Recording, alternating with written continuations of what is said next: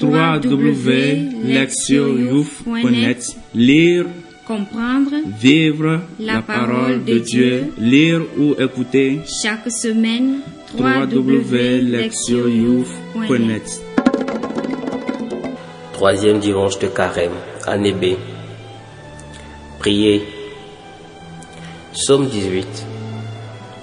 La loi du Seigneur est parfaite, qui redonne vie. La charte du Seigneur est sûre, qui rend sages les simples. Les préceptes du Seigneur sont droits, ils réjouissent le cœur. Le commandement du Seigneur est limpide, il clarifie le regard. La crainte qu'il inspire est pure, elle est là pour toujours. Les décisions du Seigneur sont justes et vraiment équitables. Plus désirable que l'or, qu'une masse d'or fin, plus savoureuse que le miel qui coule des rayons. Lire la parole. Première lecture.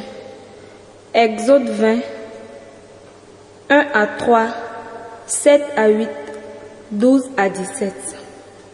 En ces jours-là, sur le Sinaï, Dieu prononça toutes les paroles que voici.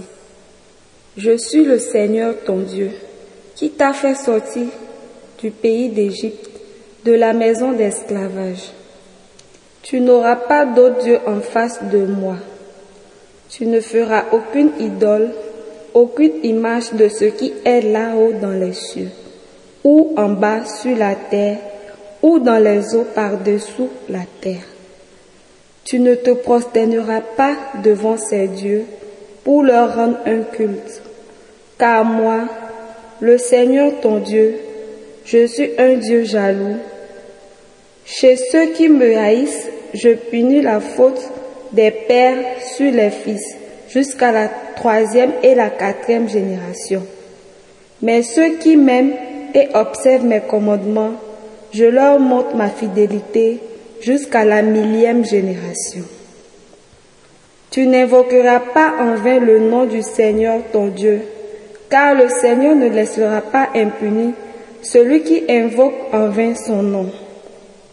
Souviens-toi du jour du sabbat pour le sanctifier. Pendant six jours, tu travailleras et tu feras tout ton ouvrage. Mais le septième jour est le jour du repos, sabbat en l'honneur du Seigneur ton Dieu.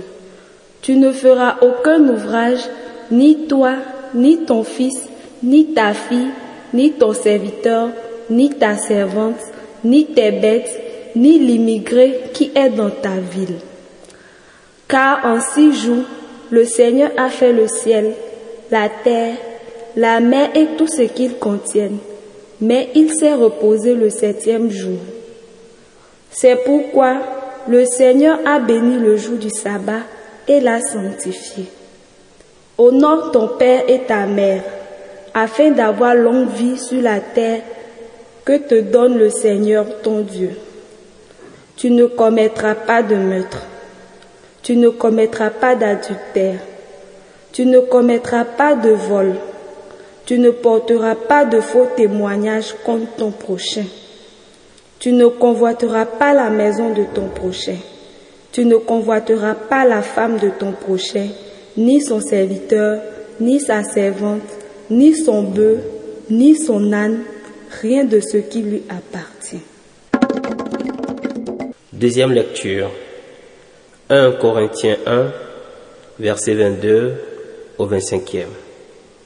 Frères, alors que les Juifs réclament des signes miraculeux et que les Grecs recherchent une sagesse, nous, nous proclamons un Messie crucifié.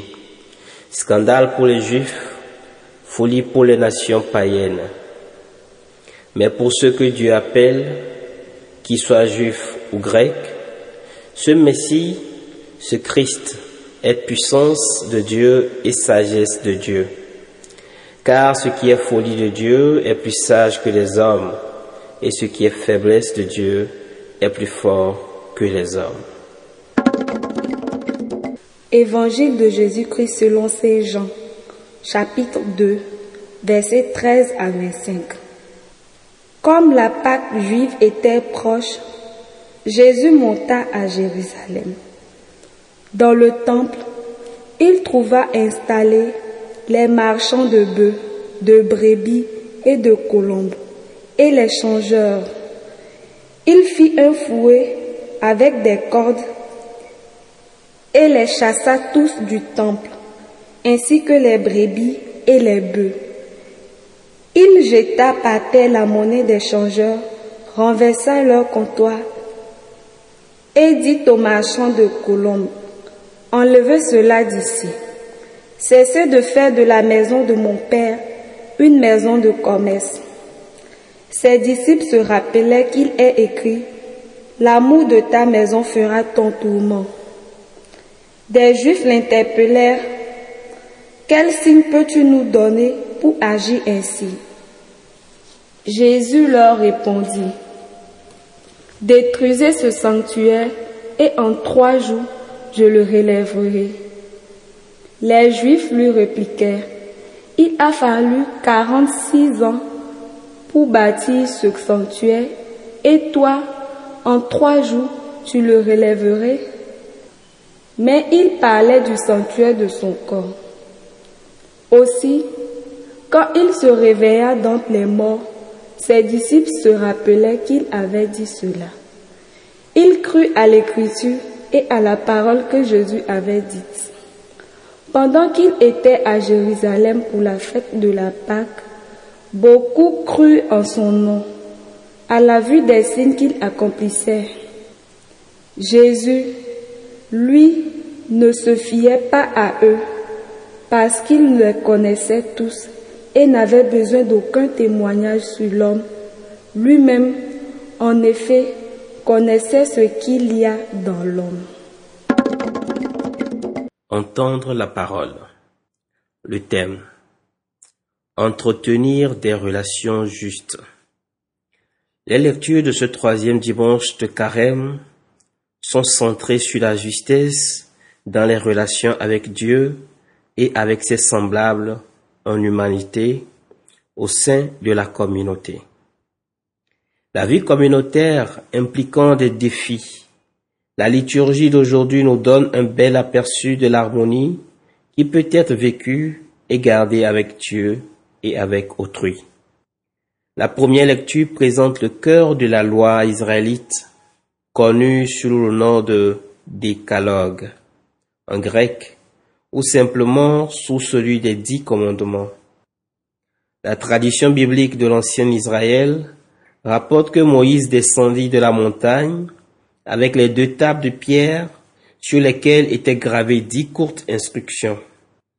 Celles-ci avaient pour objectif de donner les repères fondamentaux d'une vie droite, c'est-à-dire vécue dans une relation juste avec Dieu et avec les autres membres de la communauté de l'Alliance.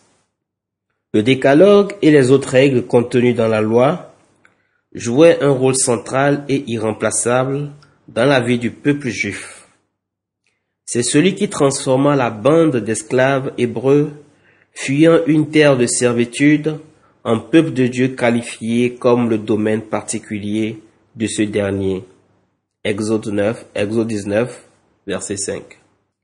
Après avoir délivré son peuple de l'esclavage en Égypte, le Seigneur lui donna la loi, exprimée sous la forme de commandements, comme une constitution destinée à guider et à orienter sa vie dans une situation inédite et un nouveau pays. Les trois premiers commandements définissaient les aspects essentiels de la relation entre Dieu et son peuple et pouvait être considéré comme la dimension verticale de l'alliance, tandis que les sept préceptes suivants définissaient les relations entre les membres du peuple pour en constituer la dimension horizontale. En observant ces commandements dans leur vie quotidienne, les personnes étaient censées rendre hommage à leur Dieu et demeurer fidèles à leur identité nouvelle. De ce point de vue, le décalogue donnait à la communauté de l'Alliance son identité propre dont il assurait la pérennité. De fait, en tant que peuple de Dieu, elle était assurée de son soutien et de sa protection. La loi d'Israël, appelée aussi Torah, était donc un guide qui enseignait comment être le peuple de Dieu et comment manifester cette identité par des relations appropriées avec le Seigneur et avec les autres membres de la communauté croyante. Dans la deuxième lecture, Paul essaie de rétablir l'ordre dans la communauté de Corinthe. Cette dernière était particulièrement agitée et en proie à de nombreuses divisions, dissensions et rivalités. Elle était loin du modèle de la communauté harmonieuse et unie qu'est le corps du Christ, autant dit de l'idéal poursuivi et enseigné par Paul, son fondateur. Pour faire face à cette situation difficile et avancer dans la voie de la réconciliation, l'apôtre n'utilise pas des arguments théologiques et philosophiques complexes. Il en appelle plutôt à l'exemple du Christ crucifié, au scandale et à la folie que constitue la croix, tant pour les juifs que pour les gentils. La logique qui sous-tend son raisonnement et son exhortation est la suivante. Si ces chrétiens, querelleurs, arrivaient à avoir la croix du Christ comme la preuve de l'amour inconditionnel de Dieu pour chacun d'eux, alors on pouvait espérer qu'ils mettraient de côté leurs distinctions inconséquentes et artificielles et s'uniraient autour d'elles. Pour Paul, la croix est au centre de chaque communauté chrétienne comme le symbole de la rédemption, comme la manifestation de la puissance et de la sagesse de Dieu, œuvrant au salut de tous.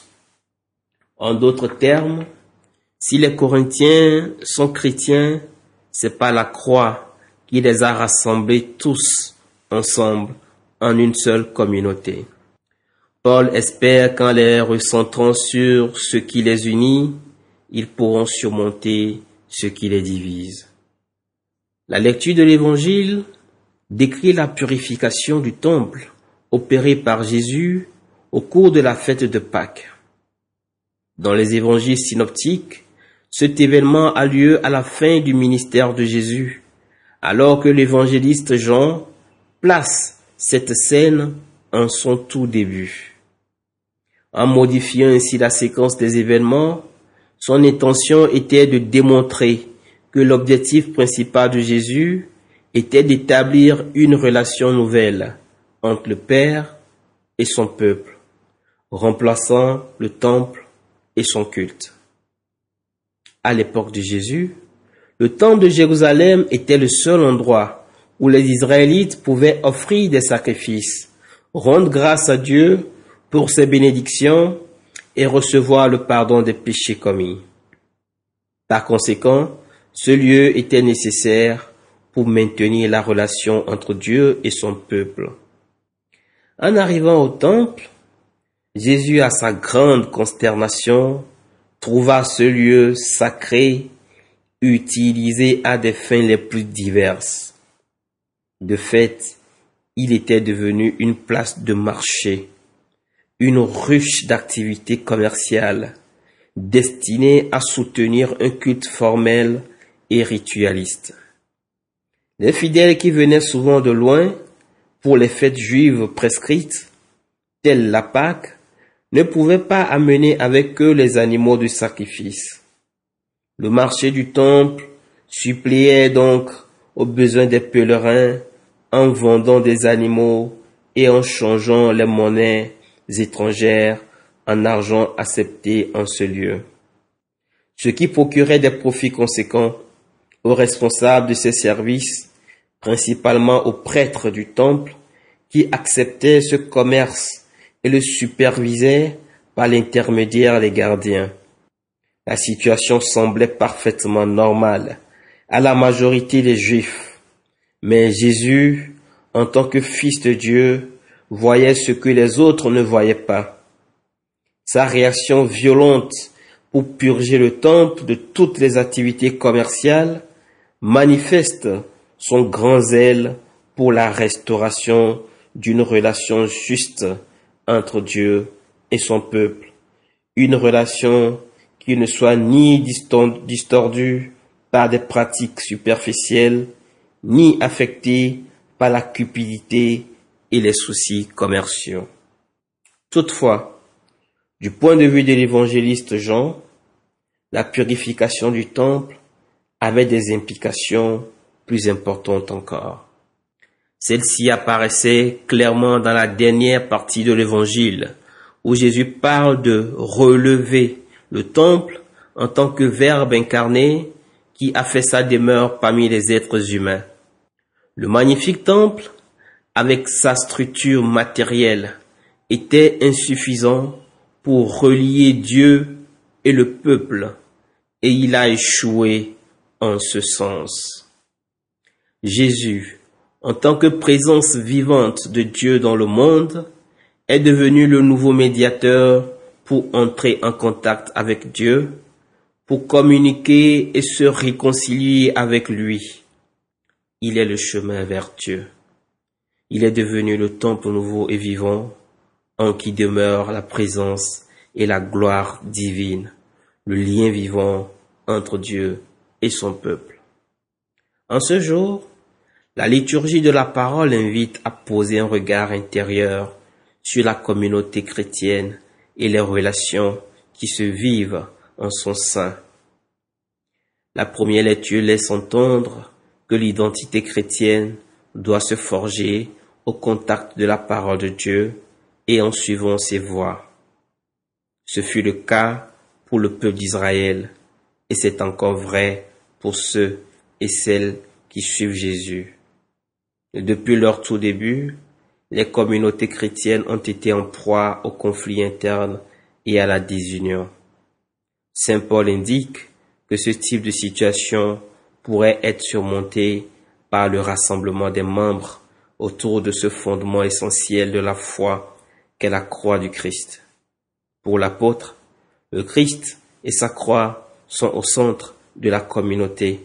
Ils sont sa source d'unité d'une manière analogue à la Torah qui occupait une place centrale dans le peuple d'Israël.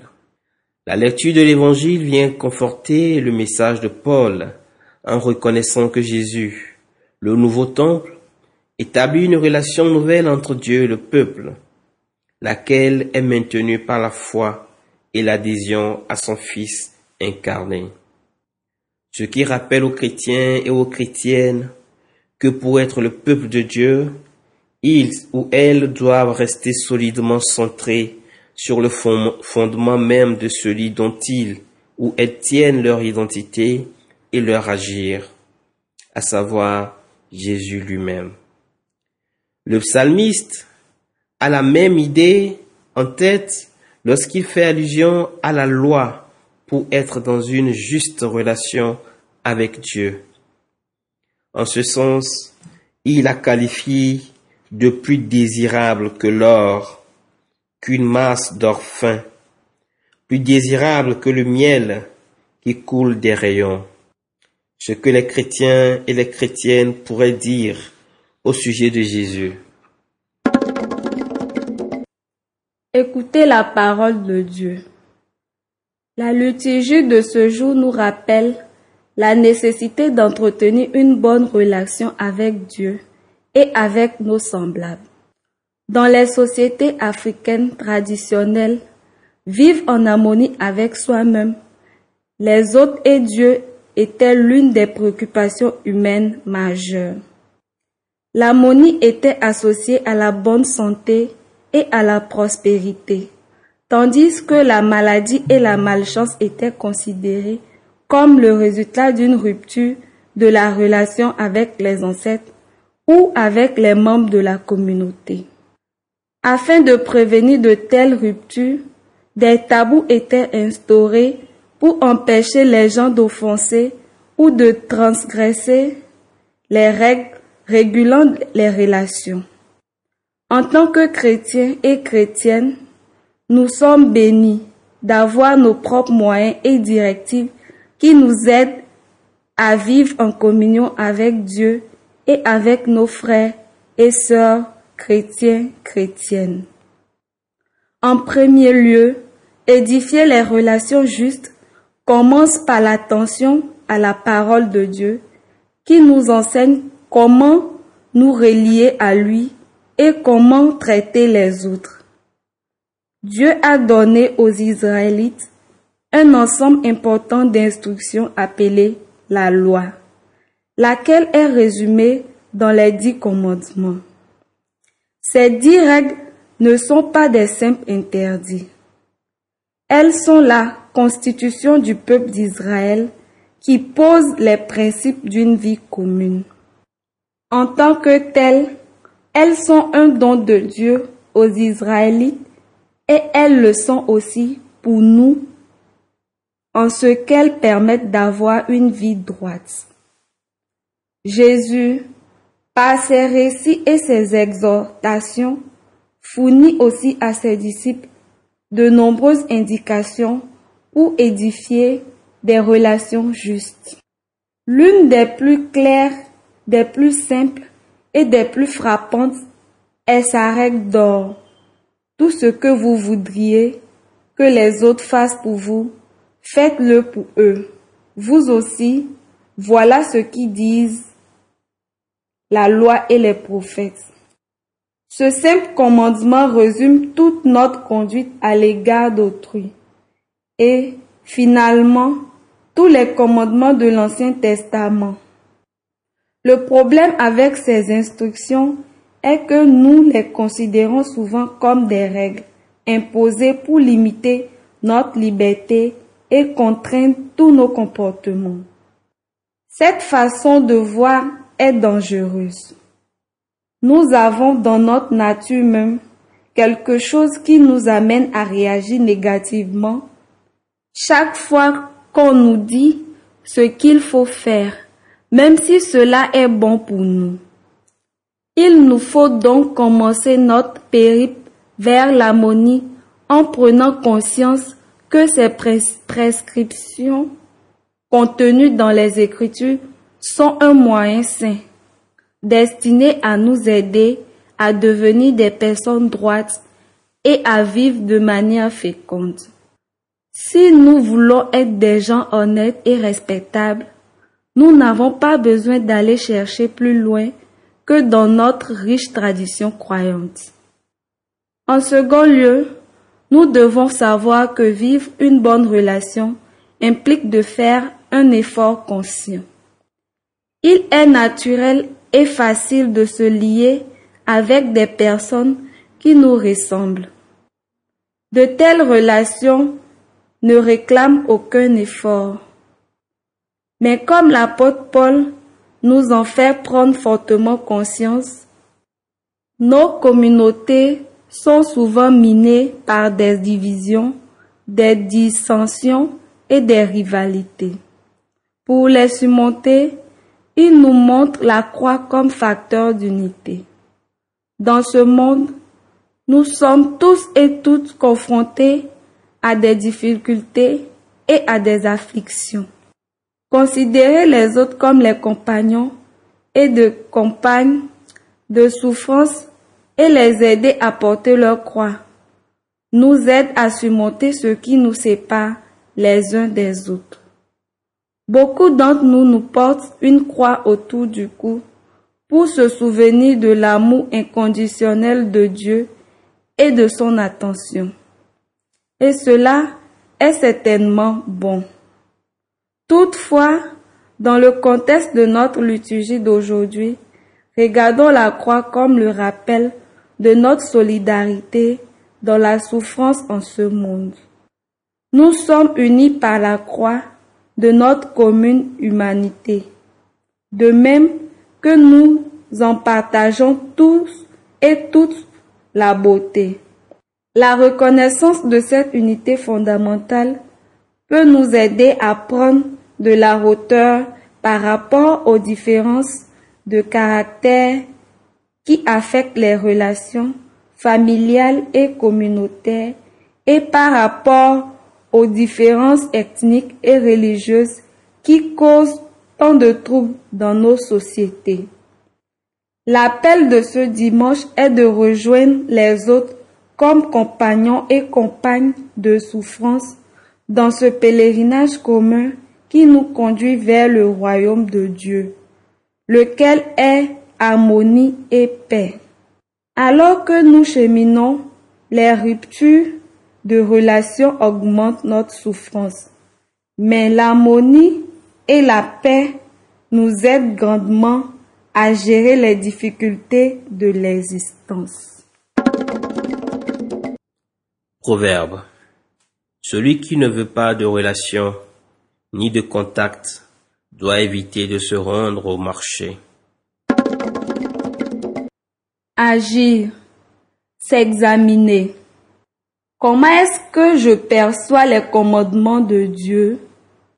Est-ce que je les considère comme un fardeau pesant ou comme une aide en direction d'une vie féconde? Quelle est la croix? Quelles sont les croix que je porte dans ma vie? Y a-t-il d'autres gens à porter des fardeaux similaires? Répondre à Dieu. Tout au long de cette semaine, je commencerai et finirai ma journée avec des prières d'action de grâce pour remercier Dieu du don précieux de ses instructions et de ses orientations pour ma vie. Répondre à notre monde. J'identifierai quelqu'un de mon entourage qui porte une croix similaire à la mienne. Je ferai alors le pas nécessaire pour que nous partagions notre fardeau commun.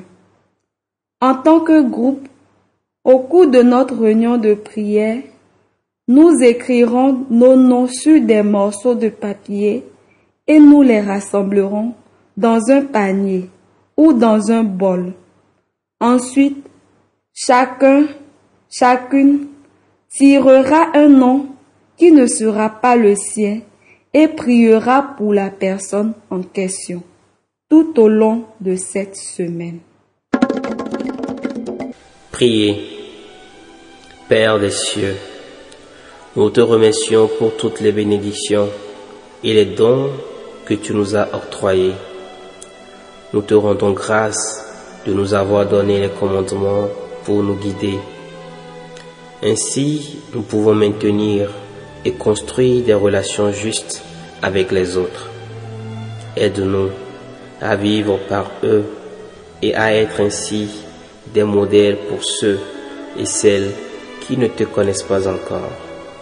Nous te le demandons par le Christ notre Seigneur. Amen.